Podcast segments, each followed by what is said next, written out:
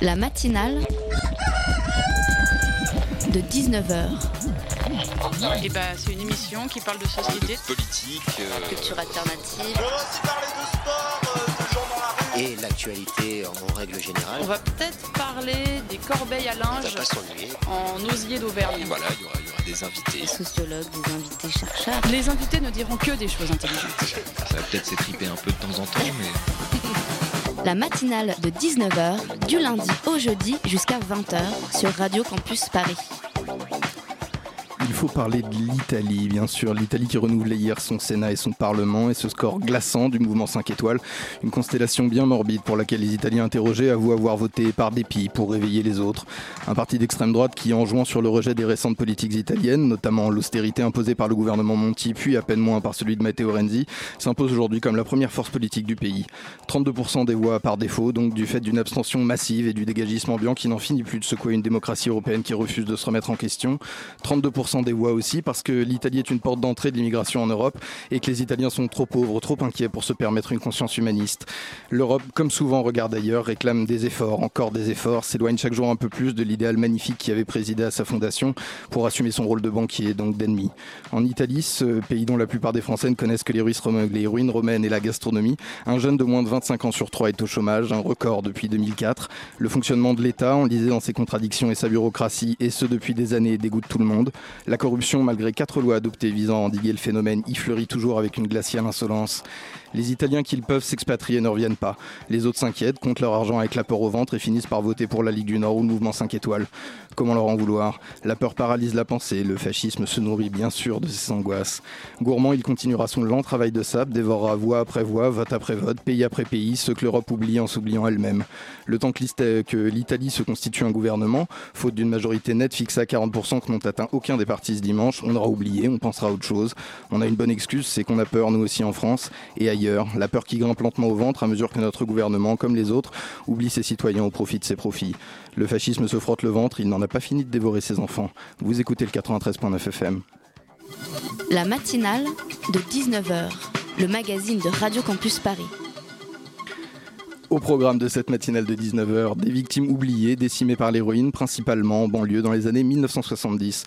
Ils sont trois avec nous ce soir pour en parler. Asdine Zogby et Cécile Favier, co-réalisateurs et réalisatrices du documentaire Ces jeunes qui tombent, bientôt projeté dans le cadre d'une conférence débat organisée par Fabrice Olivet, président de l'association ASUD, autosupport des usagers de drogue, notre troisième invité. En deuxième partie d'émission, le destin qui tangue du bateau El Alamein au lieu des nouveaux talents de la scène française, à Paris, mise en danger entre autres par les crues de la Seine. La propriétaire et programmatrice euh, du bateau sera à nos côtés pour en discuter, accompagnée du chanteur du Danny Buckton Trio. Sans oublier un court reportage de Charlotte Mongibaud de la rédaction de Radio Campus Paris et à 19h54 la chronique de Simon Marie pour clore cette émission. Vous écoutez la matinale de 19h, toute voile dehors sur le 93.9 FM. Il s'est passé un truc quand j'étais euh, à Cannes dans la salle et que je regardais le film. D'ailleurs, euh, j'ai eu l'impression, je me suis dit, tiens, tous les thèmes dont on parlait à l'époque, c'est-à-dire les toxicos, les prostituées, les étrangers, on, dit plutôt les migrants aujourd'hui, euh, sont toujours 25 ans après d'actualité.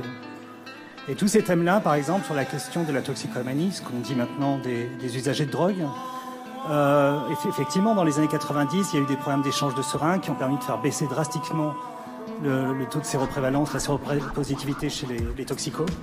Mais on reste dans la loi de 70, c'est-à-dire que c'est l'interdit absolu, qu'on est vraiment dans le tout répressif, et que donc on continue de mettre en danger les usagers de drogue, et qu'il n'y a aucune efficacité sur les trafics. halte au trafic de crack dans mon quartier.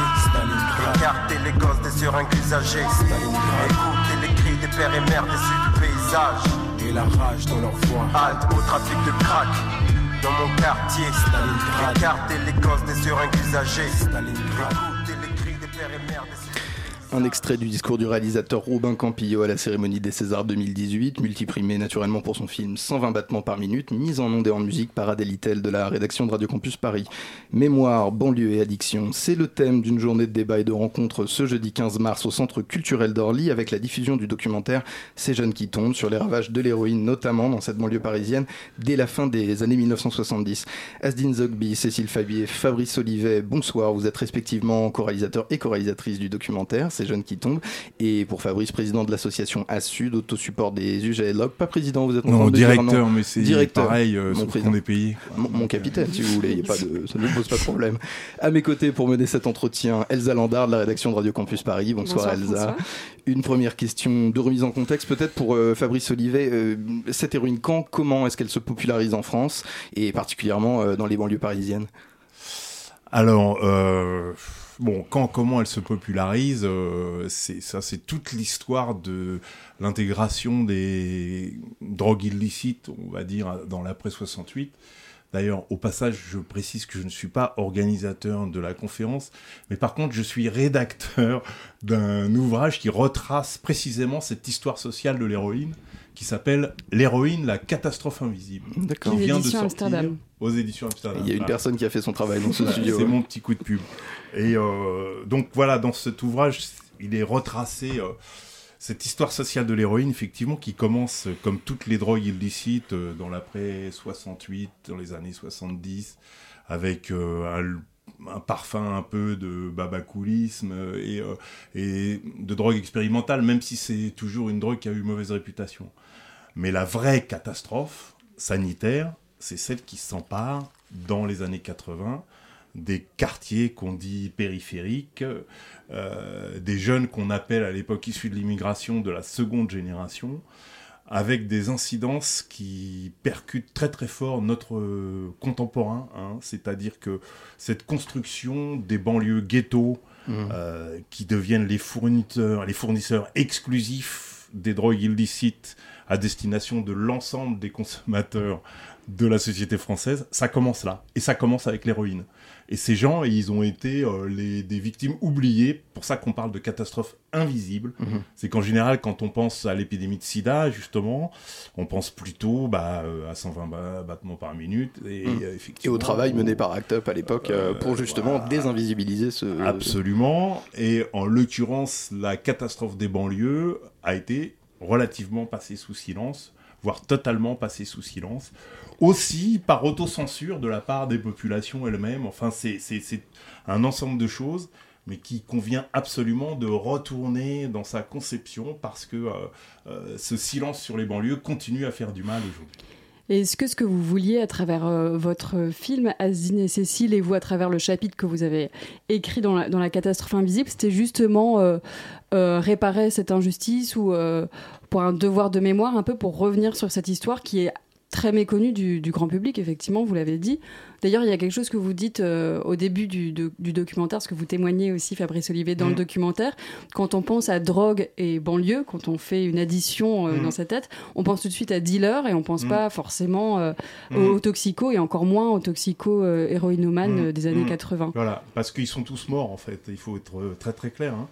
Et aujourd'hui, effectivement, euh, banlieue, drogue égale dealer principalement, même si euh, bien sûr qu'il y a des consommations en banlieue, mais euh, c'est vrai que le problème politique de la banlieue à l'heure actuelle, encore une fois, et il faut le marteler, c'est que on leur a refilé le sale boulot. Mhm. Le sale boulot consiste à nous fournir en produits illicites dont euh, finalement on, on s'accommode de mieux en mieux hein, parce que euh, nous à Sud on, on prône clairement une légalisation qui commence à arriver aux États-Unis de manière tout à fait tranquille État par et État. ouais. euh, la proposition d'ailleurs de, de- du gouvernement à l'heure actuelle de contraventionnalisation des consommations de drogue va dans ce sens-là, hein, dans le sens d'une normalisation de ces consommations qui deviennent quand même universelles et qui ne sont finalement pas si dramatiques que ça dans la grande majorité des cas. Par contre, ce qui est dramatique, c'est que la fourniture de ces substances sont vouées à des personnes vulnérables en situation euh, de chômage, de crise, qui sont victimes de multiples discriminations. Et c'est ça qui nous renvoie directement à l'histoire des années 80. Parce que, euh, à l'époque des années 80, ils se sont pris tout ça en pleine gueule avec le, un autre produit beaucoup plus toxique que le cannabis, qui était l'héroïne, et dont ils ont été des victimes privilégiées. Mais Mm. ça, encore une fois, c'est du non-dit absolu. Je reviens sur cette première euh, vague de victimes justement des années 1970, le, le tabou. Est-ce qu'on est qu'on a pu collecter des chiffres? Est-ce qu'aujourd'hui on a à disposition des chiffres sur toutes les personnes qui sont mortes à cette époque-là? Absolument pas. Aucune, Euh, Il y a un petit chapitre sur les chiffres à la fin du bouquin qui a été fait par Jean-Michel Coste de l'OFDT En fait, c'est des approximations. euh, le chiffre des victimes, on le connaît pas, mais le, le plus gros tabou de l'histoire, euh, moi j'ai appelé mon chapitre Histoire raciale de l'héroïne. Le plus gros tabou de l'histoire, c'est que euh, c'est à ce moment-là qu'on commence à reconnaître dans la rue les gens qu'il faut contrôler Mm. pour des questions liées à l'usage de drogue. Donc tant que ce sont des personnes de couleur qui meurent, ça a une moindre importance. Et c'est surtout eux qu'on commence à reconnaître à comme étant de potentiels délinquants. C'est-à-dire que pour un, policier, c'est dans les années 80 qu'il se construit cette idée que pour contrôler une personne qui a un lien avec l'usage de drogue, il faut se fier à la couleur de sa peau. Moi, je voulais revenir euh, sur le- l'exemple d'Orly dont, vous parlez dans votre film Ces jeunes qui tombent. Euh, vous, vous étiez, enfin, vous êtes toujours travailleur social à Orly et vous l'étiez déjà à cette époque-là. Donc, vous avez vu, euh, vous avez vu ces jeunes tomber dans la toxicomanie. Vous avez vu ce phénomène euh, s'endiguer. Comment euh, est-ce que vous, pensez que c'était quelque chose de très spécifique à Orly et à la banlieue? Comment vous avez euh, assisté à ça? Ben, bien sûr, au départ, on avait le sentiment qu'on était. Euh, en fait, c'était, une histoire orlysienne, tout simplement. Ce que disait Fabrice tout à l'heure, il n'y a pas de chiffres. Mais on commence à y voir un peu plus clair. Quand on a diffusé, par exemple, le documentaire, on s'est aperçu qu'il y avait plein de gens qui venaient de toute la banlieue sud, et même du 92, etc.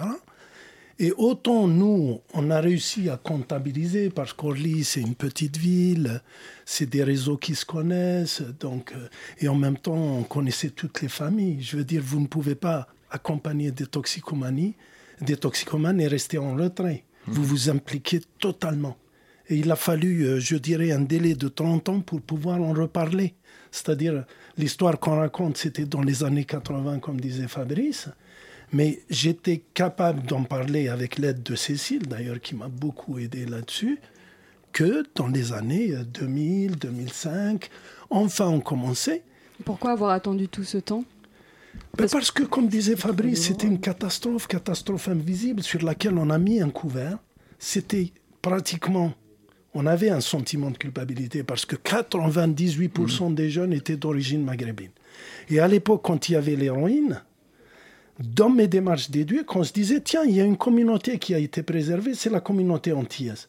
Sauf qu'elle va être rattrapée par le crack par la suite.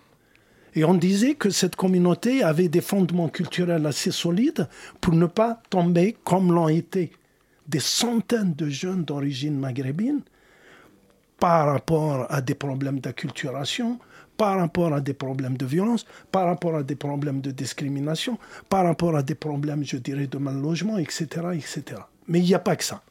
Donc on a réussi, nous, à les comptabiliser. Honnêtement, aujourd'hui, sur la ville, j'ai à peu près la certitude que sur une ville, à l'époque de 20 000 et quelques habitants, il y avait à peu près 110 jeunes qui sont partis durant cette période entre 81 et 95, c'est-à-dire les derniers des Mohicans, qui ont été rattrapés par le sida, par le HIV, par des tas de trucs comme ça.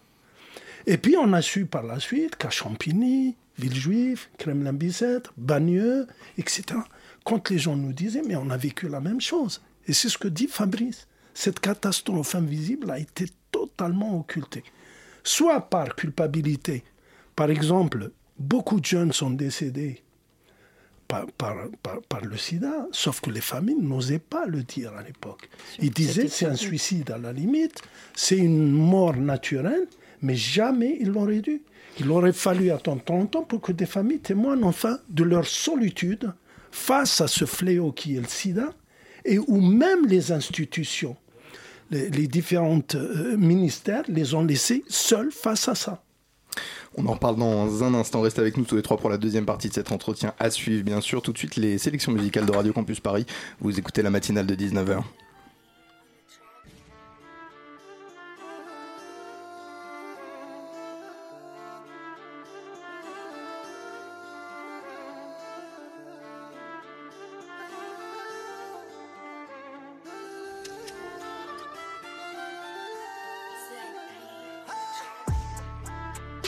Laissez-moi tranquille, ce soir j'ai pris madame collage.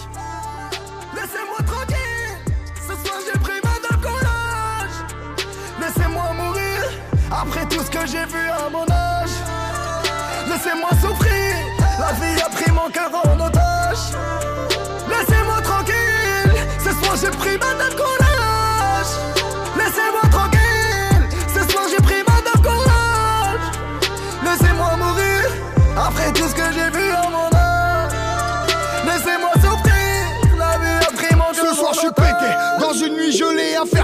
えて Rien à fêter, feu d'espoir éteint, la lune m'a traité. Besoin d'un coup de pouce, d'un coup de mousse pour m'arrêter. Des flammes sur mon chemin, mes yeux cachent un cimetière. Oublié hier pour enterrer demain. Le malheur même, j'ai l'amour qui crame. Seule Madame Courage prend sa place dans mes drames. Triste la surface, sombre est l'intérieur. Vivre les cauchemars, les rêves restent inférieurs. Dans la gueule du loup, dans la cage du lion. Ni force pour m'en sortir, ni partage d'union. Soir je pardonne personne, j'ai les yeux rougis. Croisé un démon qui a soufflé ma bougie. Réveille pas l'autre moi, va pas le faire rager. Dans une rue du 9-3 d'un quartier d'Alger Je connais plus personne, ce soir j'ai 15 ans. Rien à branler comme de mon premier bain Le ciel me haga, les étoiles se moquent. J'ai la vengeance des rues, le regard des blancs Et rien ne va plus, les jeux sont faits dans les sommes Pas un seul chat pour m'aider, ça a les hommes L'une détruit mes nuits, l'autre qui tue le sommeil. Ce soir c'est fini, je verrai plus le soleil. Fianzo Laissez-moi tranquille, ce soir j'ai pris madame courage.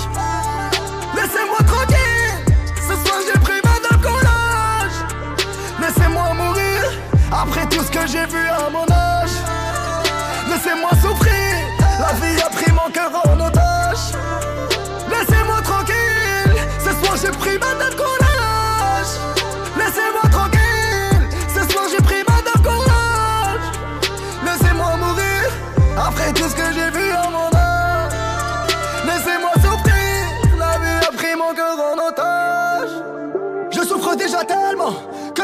quand tu m'as planté dans le dos. Dix ans de prison dans les mains, demande à Youssef Félix ce qui se passe à la casbah. Me demande pas si ça va, demande-moi si aujourd'hui aussi ça va pas. Florino de Kharraj, c'est l'enfant et la rabra et madame courage. Voilà comme mon cousin est venu à la nage. Marseille centre-ville, Paris Babas. Là yarham nos frères morts pour la survie. Algérien, Tunisien, Africain, Marocain. On est même pas mort en pénou. On a été mis à sang dans du sang nous.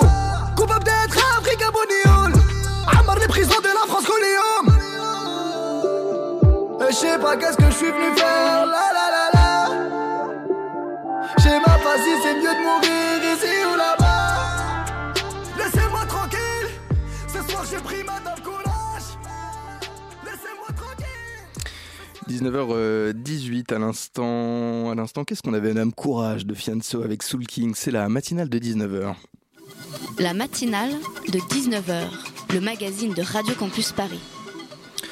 Des dizaines de jeunes décimés euh, par euh, l'héroïne dès la fin des années 1970, notamment en banlieue parisienne. La matinale de 19h reçoit Asdine Zogby et Cécile Favier pour leur documentaire Ces jeunes qui tombent, aux côtés de Fabrice Olivet de l'association ASSU, d'autosupport des usagers de la drogue. Revenons euh, un petit peu sur ces années 1970. Quelle est, Fabrice Olivet, je reprends avec vous, la réponse des pouvoirs publics à l'époque? Y en a-t-il une? Et s'il y en a une, quelle est-elle?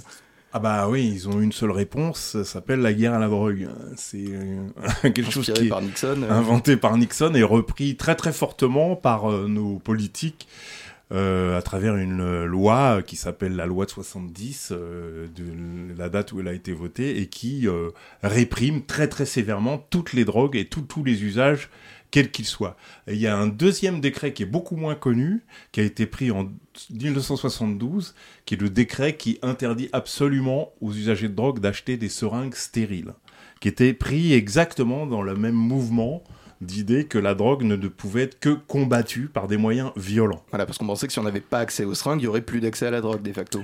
Oui, bon, euh, effectivement, c'est l'idée qui, qui vient en- de manière euh, la plus logique, sauf que dès qu'on s'intéresse un tout petit peu à la question des contaminations, notamment des hépatites, on savait déjà à l'époque que les usagers de drogue allaient euh, enfin, se contaminer avec des maladies, faire des abcès, avoir un, un- un inconfort sanitaire évident. Donc de toute façon, il y avait un non-dit euh, malsain qui allait dans le sens, encore une fois, de la répression de ces populations. On pensait que ces populations étaient coupables, donc il fallait Mhm. les réprimer. Alors là où ça devient absolument catastrophique, c'est quand l'épidémie de sida se met en place.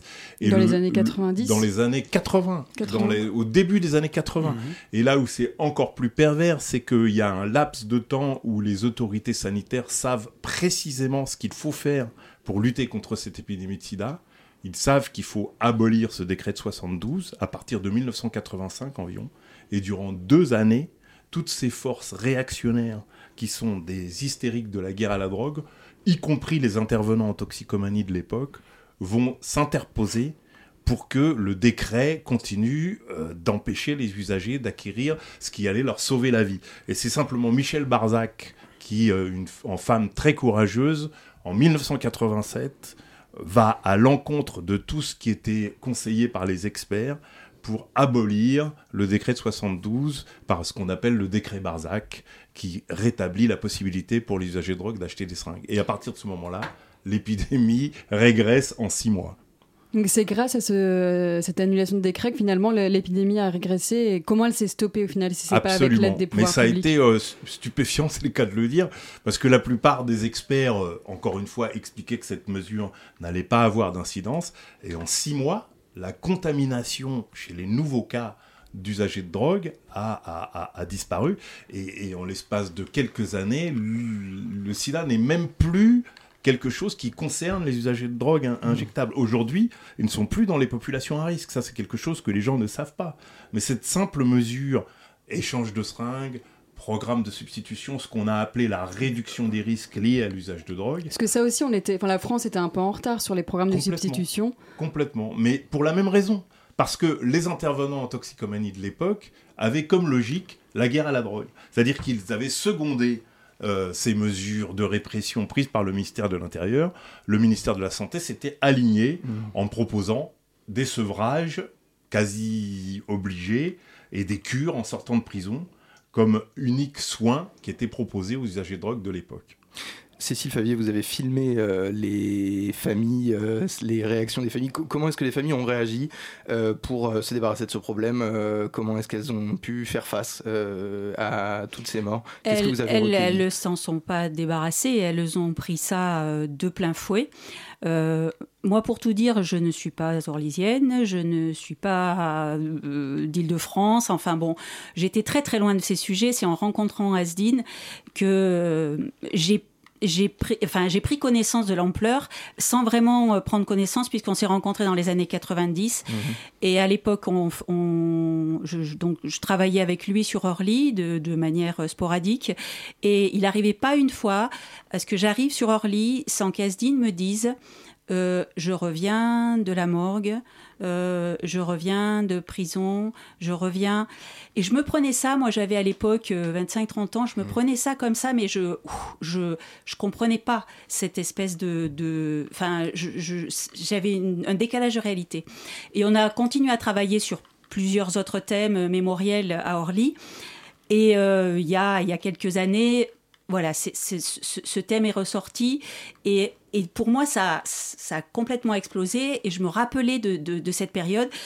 Et à ce moment-là, on a commencé à travailler tous les deux euh, pour, pour mettre euh, en forme cette catastrophe invisible, effectivement.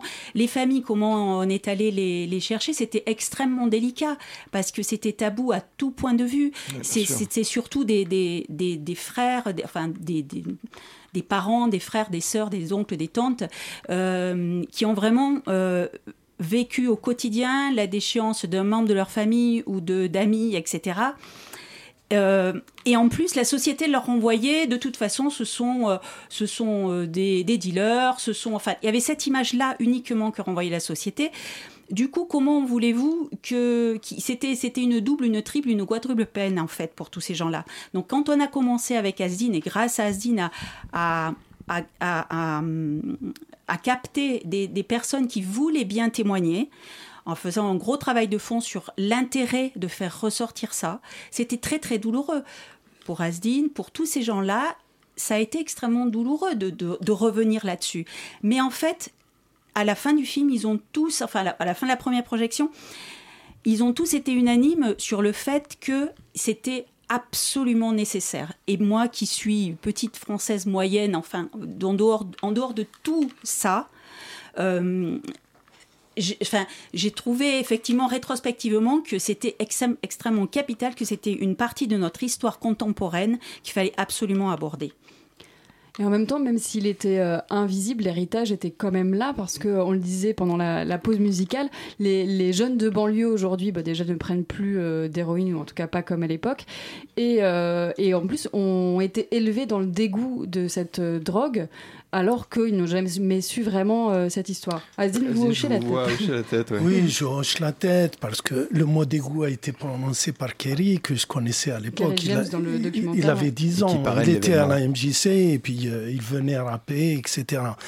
Non, c'est-à-dire qu'il y a eu un pacte suite à cette catastrophe, suite au nombre extraordinairement de, de morts qui était important. Les dealers, comme tout le monde, ont fait un pacte. On ne vendra plus cette merde sur les quartiers. Et c'est ensuite le cannabis qui a repris la suite.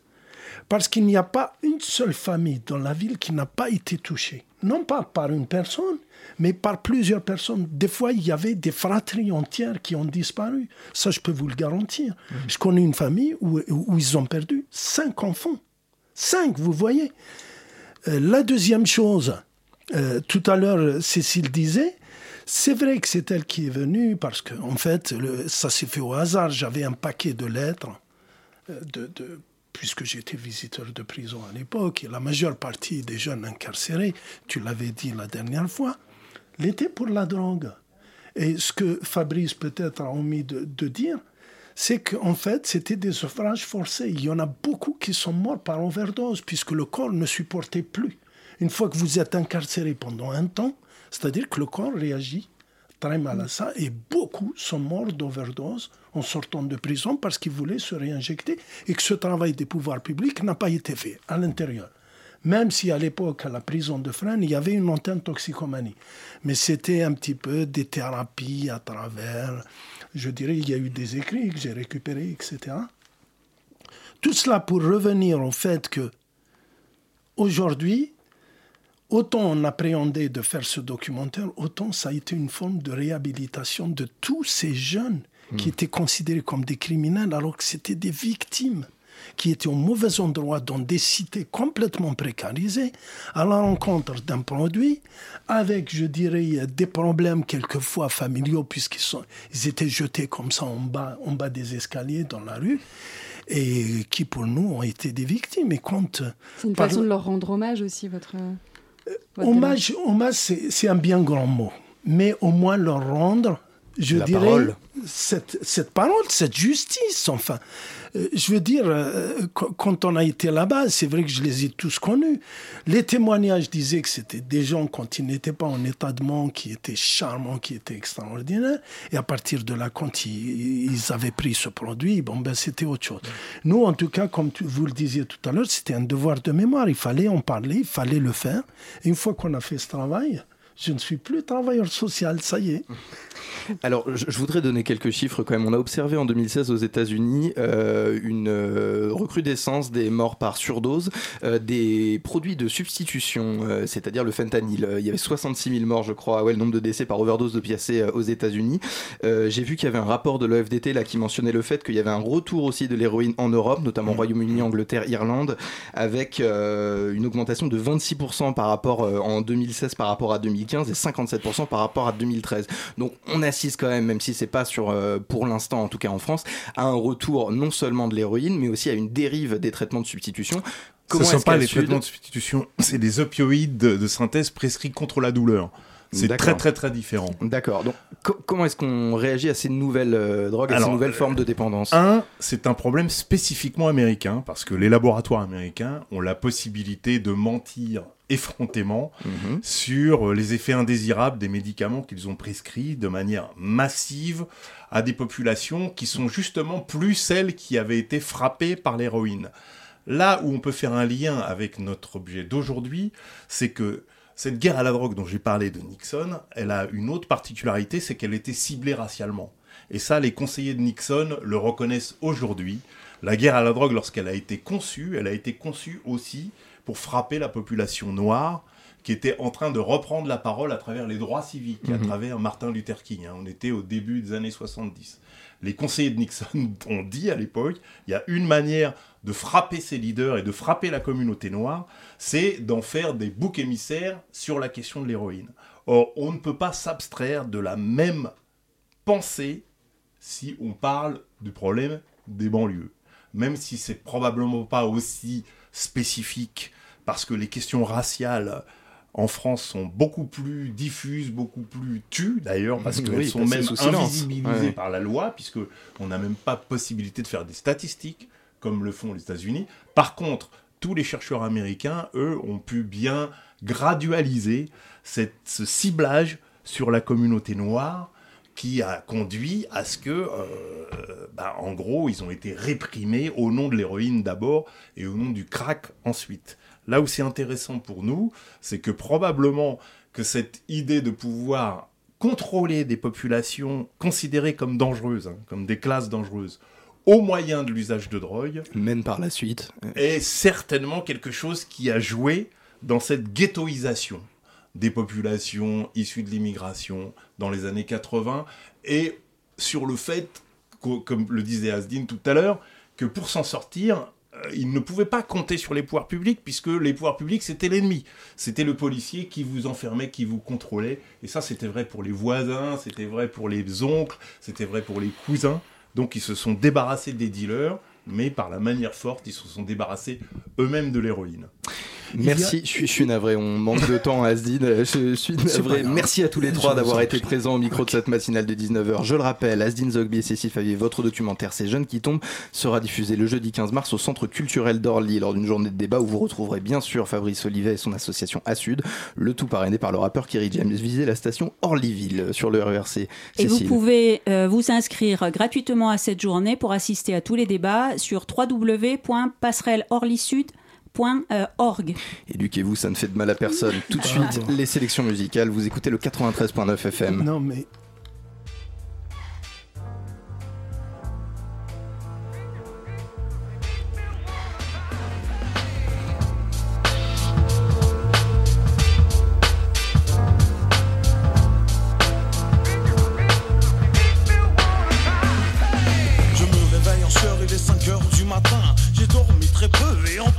très bien. Ça fait des années déjà que je suis ce régime. Tandis que la plupart du temps, la plupart des gens font de la gym. Ont une vie bien réelle, bien organisée, tournée vers l'avenir. Alors que ma seule ambition, c'est de me détruire. Je n'ai plus l'espoir de bâtir quoi que ce soit. Je vis dans la honte, les yeux rivés vers le bas. Je n'existe plus que dans le passé, le futur est déjà fini. Je réalise aujourd'hui que je suis mort en sursis. Chaque jour que Dieu fait, je ne peux que constater que je ne suis qu'une victime incapable de lutter. Incapable de lutter contre le démon qui m'oppresse. Je ne connais j'aurais voulu connaître la tendresse. Putain de vie, putain de fatalité. Je suis complètement niqué, même le diable ne peut plus m'aider. Ça paraît incroyable, mais je danse avec le diable. Ça paraît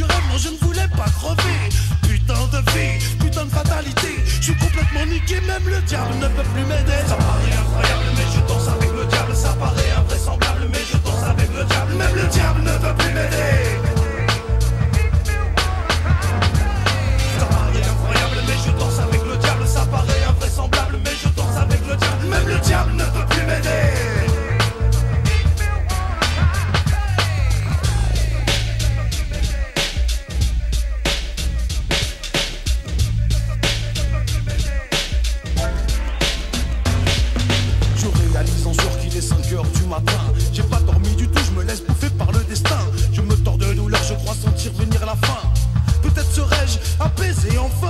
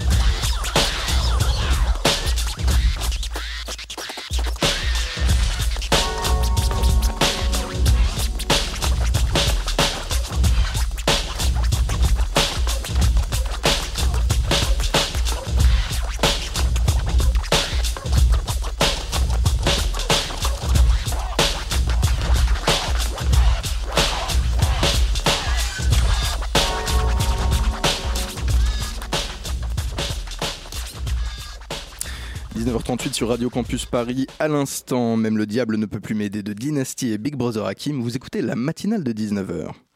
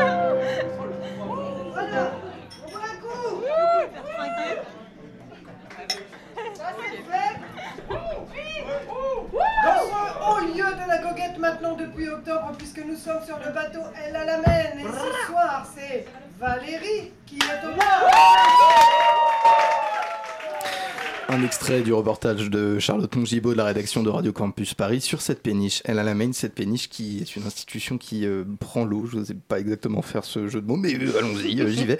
Donc la péniche Elle a la main, une des dernières représentantes de l'esprit café-concert parisien, qui a notamment participé au succès du groupe Fatal Picard, et je le signale parce que je les adore. Cette institution est en danger. La neige nous aura fait oublier que la crue de la Seine, catastrophe naturelle, n'a pas épargné ceux qui y font commerce. À la table de cette matinale, Marine Péquignot, propriétaire multicasquette de la péniche à la main, accompagné ce soir d'un chanteur, euh, Danny, leader du groupe Danny Buckton Trio et intime du lieu. Bonsoir à tous les deux. Bonsoir. J'ai à mes côtés Lucas Château de la rédaction de Radio Campus Paris, que j'embrasse sur le front, ici en passant. Bonsoir Lucas Château. Bonsoir François. Il, il va falloir nous peindre une ambiance, peut-être ce soir celle d'un celle d'un groupe soudé autour d'un lieu. Pour commencer, j'ai- j'aimerais bien commencer avec vous, Thibaut, vous demander simplement votre, votre premier souvenir, votre première rencontre avec cette péniche, avec euh, cette péniche Dany, euh, elle à la main. Eh ben, la première rencontre, moi je devais être lycéen ou adolescent en tout cas, et, et on montait au bateau, euh, donc adolescent de banlieue, on montait au bateau à la pour aller voir des groupes comme euh, les Blaireaux de Ravel, euh, Hall de la Fée, Monsieur D, tout ça. Et voilà, donc c'est là-bas que j'ai découvert tous ces groupes et je connaissais pas Marine à l'époque, ni, enfin voilà, j'y allais en tant que public. Et, euh, et c'était la découverte d'une partie de la chanson euh, théâtrale, en fait. Voilà. Une chanson française, euh, Chanson française avec euh, assez de théâtralité. Enfin, moi, c'était les groupes que j'allais voir là-bas. euh, bah, comme euh, Hall de Laf aujourd'hui, euh, vous voyez, mais voilà, des, des choses, euh, les blaireaux de Ravel, euh, enfin voilà, toute cette. euh, Cette la crevette d'acier, euh, vraiment, euh, voilà. Ça a été mon surnom au camp scout pendant longtemps, Lucas Château. Moi, ma question, elle est pour euh, vous, Marine, programmatrice. Pourquoi est-ce que c'est important de défendre perpétuellement cette euh, chanson française? Euh, bah, on existe depuis, euh, de- depuis 20 ans. Euh, Ce qui nous fait une bonne Comme année moi. déjà, 20 ans. Moi, 20 ans. Comme vous, Lucas Château Euh, Ce que disait Thibaut, ça, ça commence à nous vieillir un petit peu. Euh, je pense qu'on est, euh, effectivement, on a été connu pour, euh, pour le côté chanson française. Mhm. On a un petit peu euh, ouvert la, la programmation depuis quelques années, euh, même si euh, on nous assimile toujours à la, à la chanson française. Vous l'avez obtenu comment cette euh, péniche? Moi, c'est mon rêve, personnellement, je, je le dis. Donc, Euh, c'est- en fait, c'est une péniche familiale, hein, donc elle avait été créée par, euh, par ma mère. Euh, Et qui était déjà peut-être à l'époque un lieu de, euh, culturel ou que vous avez vous-même Non, non, non. on- Il y a 20 ans, ma mère l'a ouvert en café-concert, Mhm.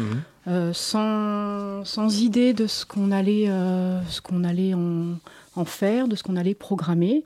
Euh, on a commencé à faire du piano, euh, du piano voix, du, du jazz, et petit à petit, on a, on a évolué vers le- la chanson française.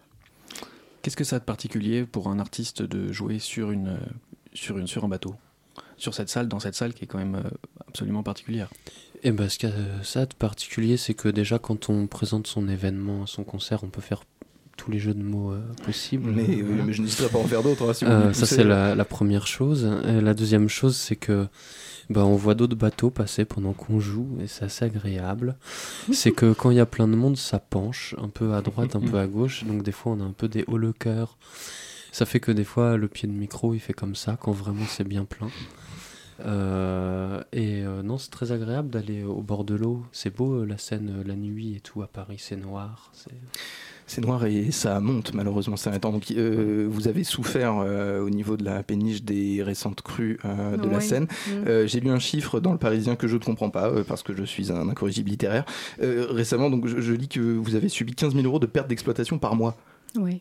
C'est-à-dire que ça fait deux mois que vous, que vous avez un bilan négatif de 15 000 euros? Ah, c'est un petit peu plus complexe en fait. On est en difficulté. euh, bon, depuis quelques années, Ouais. Euh, la situation n'était pas évidente, mais on arrivait à peu près à, à faire surface.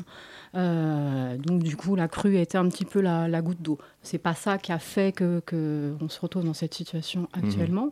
Euh, là, on a essuyé un mois et demi de fermeture, donc étant donné voilà que, que depuis le mois d'octobre, c'était compliqué. ça devenait un petit peu euh, Intenable. intenable. Ouais, c'est ça. Euh, Mais voilà, il n'y a pas que la crue. Après, on est une structure effectivement qui reste, euh, qui reste familiale, qui reste. euh, on est à la fois connu, en même temps pas Mm. connu du, du grand public. Mais euh, c'est vrai que par rapport aux autres bateaux du quai, aux autres péniches qui s'installent de plus en plus, qui sont des gros mastodontes, on reste un, un tout petit lieu. Euh, donc un mois et demi, là, c'était vraiment Mm. Le- Et comme le la, coup dur. comme la crue a quand même été, euh, j'imagine, l'événement un peu euh, fatal, euh, est-ce qu'on peut prévoir une crue? Est-ce qu'on peut mieux anticiper Ou de toute façon, une crue, face à une crue, en tant que péniche, on peut pas bah, euh, Là, pendant un mois et demi, on n'a pas pu anticiper parce que moi, j'étais le, tous les jours sur Vigicru et d'une semaine à l'autre, on se disait que la crue allait se terminer. Après, j'ai quand même euh, j'ai habité sur le bateau. J'ai le bateau depuis 25 ans. Mmh. Euh, effectivement, on a tendance à penser que les crues vont, vont s'accélérer. un mois et demi, je jamais vu. Donc c'est vrai que je m'y attendais pas, anticiper. peut-être qu'il va falloir dans les, dans les années à venir. on avait déjà eu une crue en juin 2016. Mmh. Voilà. Après, pour l'instant, on n'a pas les épaules suffisamment solides pour euh, anticiper et se dire. Oui, c'est aussi une base financière de pouvoir. Oui, bien sûr. Choses, ouais, bien sûr. Vous restez avec nous, euh, Marine Péquignot et Dany, pour la deuxième partie de cet entretien à suivre. Pour leur place aux sélections musicales de Radio Campus Paris. Vous écoutez la matinale de 19h, ne changez rien.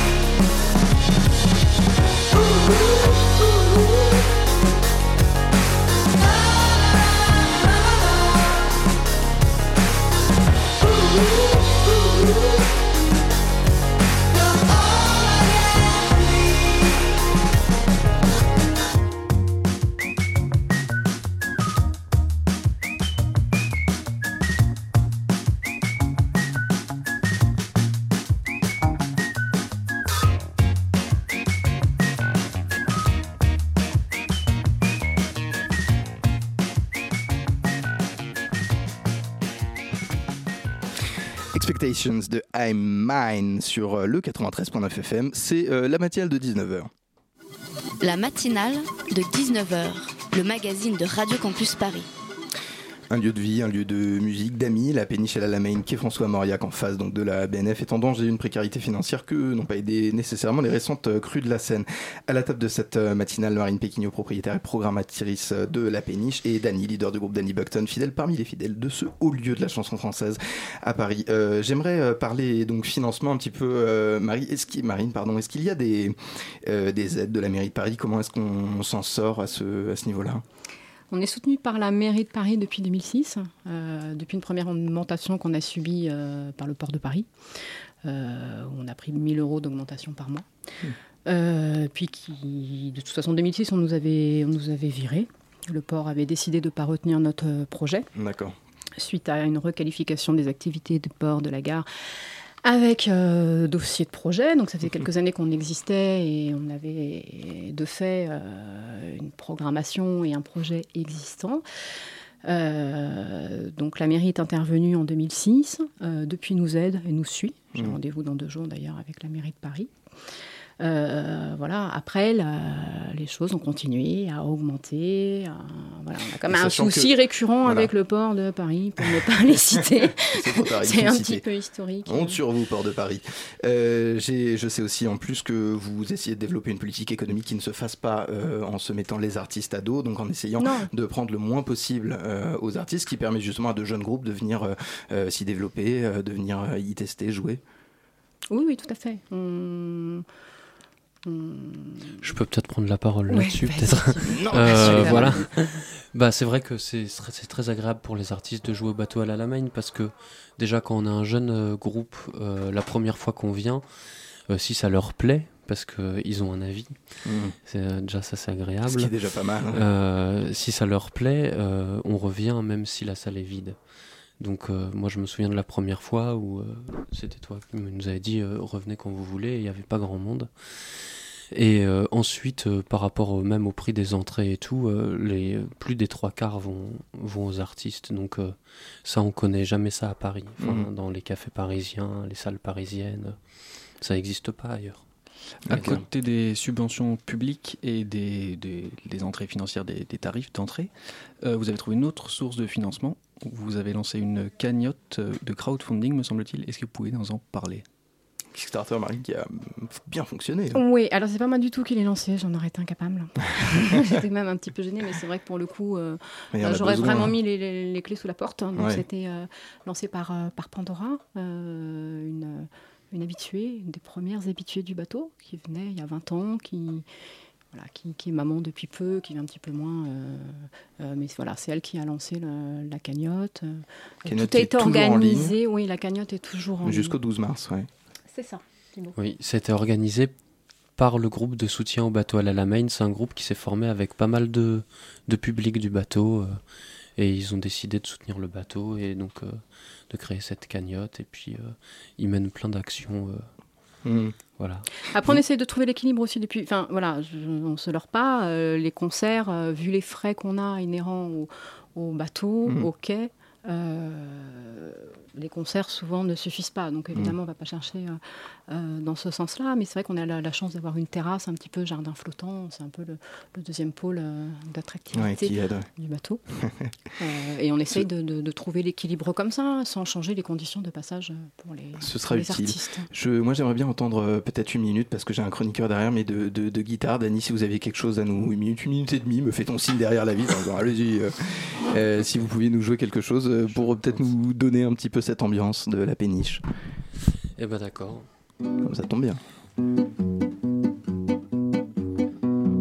Il y avait en ce temps-là des gendarmes et des voleurs, des pendus et des curés, des croque-morts et des minets, quelques nantis pour se moquer quand on a un coup dans le nez. Il y avait pour les connaisseurs des prostituées au grand cœur. Que reste-t-il de ce folklore? Maintenant que la peine de mort ne sévit plus, maintenant que nous sommes tous assistés sur qui cracher pour se venger de la vie que Dieu nous a faite, il nous revient de droit le tort de ne pas être heureux encore. Point de contentieux possible sans passer pour un Il faut être reconnaissant de vivre le siècle des flancs. Au risque d'être mécréant face au bien-être de mon temps, je crie au mon Dieu qu'il est pénible d'avoir une vie si paisible. Je crie au mon Dieu qu'il est pénible d'avoir une vie si paisible. Ce temps-là, si j'eusse vécu, et si le choix me fût échu, je me serais fait poète pour embobiner les minettes. Mais de nos jours, c'est bien bête, la poésie est désuète, et les minettes sont devenues plus averties qu'ingénues. J'aurais voulu dire, ma belle, montez donc dans la carriole, pour m'y offrir le septième ciel qui se cache entre vos guiboles. Au lieu de ça, je dis blondasse, fourre-toi dans la caisse illico, et enlève ce truc de pétasse, je veux voir ce qu'il y a sous le capot. Point de tact de nos jours sans passer pour une fillette. Et Dieu sait que le tact en amour, c'est le cornichon sur la rillette. Au risque d'être académique face aux demoiselles de mon temps, je promets de leur jouer la musique en chantant le français d'antan. Pas Merci à vous, Danny. Je le rappelle, c'est le Danny Buckton Trio. Cherchez-les sur Facebook. Euh, Si c'est aussi bien que ce que je viens d'entendre, euh, bah, écoutez, j'écouterai tout. Merci à vous deux. Merci à vous deux, Marine et Danny. Le Kickstarter de soutien se trouve facilement sur Google. Venez apporter votre pierre à l'édifice de la reconstruction de la péniche Elle à la Mine. Un, Allez au un- un concert. beau projet. Allez, un concert le 8 mars. Il y a un concert. Je suis navré, vous n'avez pas de micro, euh, chère madame. Et en plus de ça, je n'ai pas le temps car j'ai un chroniqueur. Il y a un concert, j'ai cru voir le 8 mars. Je vous encourage à y venir. Restez avec nous pour la- les dernières minutes de cette émission. Euh, Simon Marie, euh, qui piaffe d'impatience derrière moi depuis tout à l'heure, a une chronique de clôture de cette matinale. Simon Marie. Ah, j'ai un lancement Et un Eh lancement. bah, Allons-y et- Hum, C'est le moment, Oh, j'adore tes lancements, c'est le moment pour Simon Marie donc de parler de cette cérémonie, remise de prix, engagement people et surtout bonne humeur, le débrief des Oscars 2018. Non, non, François, c'est Ah, les Césars. Ah pardon, ah oui oui, Euh, vous êtes sûr? Pas Vous vouliez pas parler de, de bonne humeur? Ah bah bien sûr que non, ça c'était la petite touche humour euh, de l'introduction, ça va pas non. Non non. Et puis je pensais parler d'engagement dans les discours de remerciement, mais non. Parce qu'en France, euh, pourquoi parler d'Oscar où Jimmy Kimmel charrie Donald Trump, salue la diversité grandissante dans les films grand public ou la libération de la parole chez les femmes quand on a les Césars ou Manu Payet ou Manu Payet euh, et puis pourquoi parler des Oscars euh, où on nous fait monter euh, sur scène euh, où on fait monter sur scène trois actrices harcelées par Harvey Weinstein quand nous on a toute la salle Playel qui se lève arborant un ruban blanc pour dire qu'harceler les actrices et les femmes en général c'est pas très bien. Même si je suis sûr qu'il y en avait dans cette salle euh, qui ont dû se lever avec une canne, euh, parce que j'ai pas de nom, mais ça doit être assez bancal de se lever contre ses propres pratiques. Euh, Effectivement, du coup, comme on est sur les Césars, on peut pas trop parler people non plus. euh. Ah bah si Ah bah excusez-moi euh, Ah oui. François, mais quand même un petit peu. Il y avait quand même Pénélope Cruz, euh, Javier Bardem, M, Valérie Pécresse, Ah très oui. important Ah, Valérie évidemment. Pécresse, d'accord. Et Albert Dupontel, euh, qui a notamment eu le César du meilleur réalisateur pour Au revoir là-haut. Ah non non, il est pas venu. il aimait pas trop l'esprit de compétition, je crois. Oui, effectivement, ça peut être un problème. Justement, vous parliez d'Au revoir là-haut qui a reçu 5 prix, dépassé par 120 battements par minute, qui a reçu 6 statuettes, dont celle de meilleur film. Est-ce que cette sélection de films ne montre pas que la cérémonie était un peu engagée? Bon, effectivement, sans oublier Petit Paysan qui décrit le déclin du monde ag- agricole et qui a reçu trois Césars. Mais pour revenir à Au revoir là-haut et 120 battements, quelque chose m'a frappé. Ce n'est absolument pas euh, remettre en question leur qualité, je les ai moi-même aimés, mais ils sont tous, ils sont tous les deux encensés alors qu'ils traitent de faits qui étaient d'actualité il y a respectivement un siècle et bientôt 30 ans. Ça ne veut pas dire non plus qu'ils ne sont plus d'actualité, surtout avec le sida, euh, avec 120 BPM. Euh, ça reviendrait à dire que le système économique sous Macron n'est plus le même qu'à l'époque de Giscard. Mais c'est quand même curieux, cette tendance qu'on a à attendre des années pour parler de faits, euh, alors qu'on aurait pu en dénoncer l'urgence sur le moment. Et quand il y en a qui n'attendent pas pour s'emparer de sujets pour en parler, comme Corporate sur le harcèlement au travail, ou chez nous qui décrit la montée d'un faux FN dans un village du Nord, ah bah ils sont même pas donnés. Mais et en suivant ce raisonnement, il faudrait attendre 2038, euh, soit la t- 63e cérémonie des Césars. Toujours présentée par Manu Payet. Pour, pour- toujours présenté par Manu Payet, pour que celui du meilleur film euh, soit remis à un film euh, pour soutenir la cause de Yann Wax sur les conditions de vie des migrants à Calais, La Tribune de la Jungle. Ou pour un film euh, qui milite pour le suicide assisté, euh, Au revoir là-haut dans le lit d'hôpital. Euh, je ne sais pas si ça vous inspire, euh, mais ce n'est pas pour renier complètement les problèmes du passé non plus, mais il va peut-être falloir s'occuper de ceux du présent. Merci à vous, euh, Simon. N'hésitez pas à revenir l'année prochaine pour la prochaine cérémonie. Comme chaque semaine, le glas tragique de la séparation est sur le point de tomber sur nous avec un bruit mou. L'heure pour moi de remercier, et Dieu sait qu'ils sont nombreux, les esprits supérieurs qui font vivre cette émission. Nina Beltram, notre coordinatrice, Elsa Landa, rédactrice en chef présente à l'antenne ce soir. Mes invités, bien sûr, leur guitare, tout comme Lucas Château de la rédaction, Simon Marie, bien sûr, chroniqueur de l'extrême. Sans oublier, mais comment l'oublier, PH, mon fidèle PH, éminence grise de cette émission, aussi alerte que talentueux. Euh, tout de suite, des profondeurs de la culture, l'équipe de pièces détachées euh, prendra les rênes de ce studio pour vous faire vivre une heure de culture sous les meilleurs auspices. Ne bougez pas, il se murmure que ce sont les meilleurs. Pour nous, c'est terminé. Adios compañeros, c'était la matinale.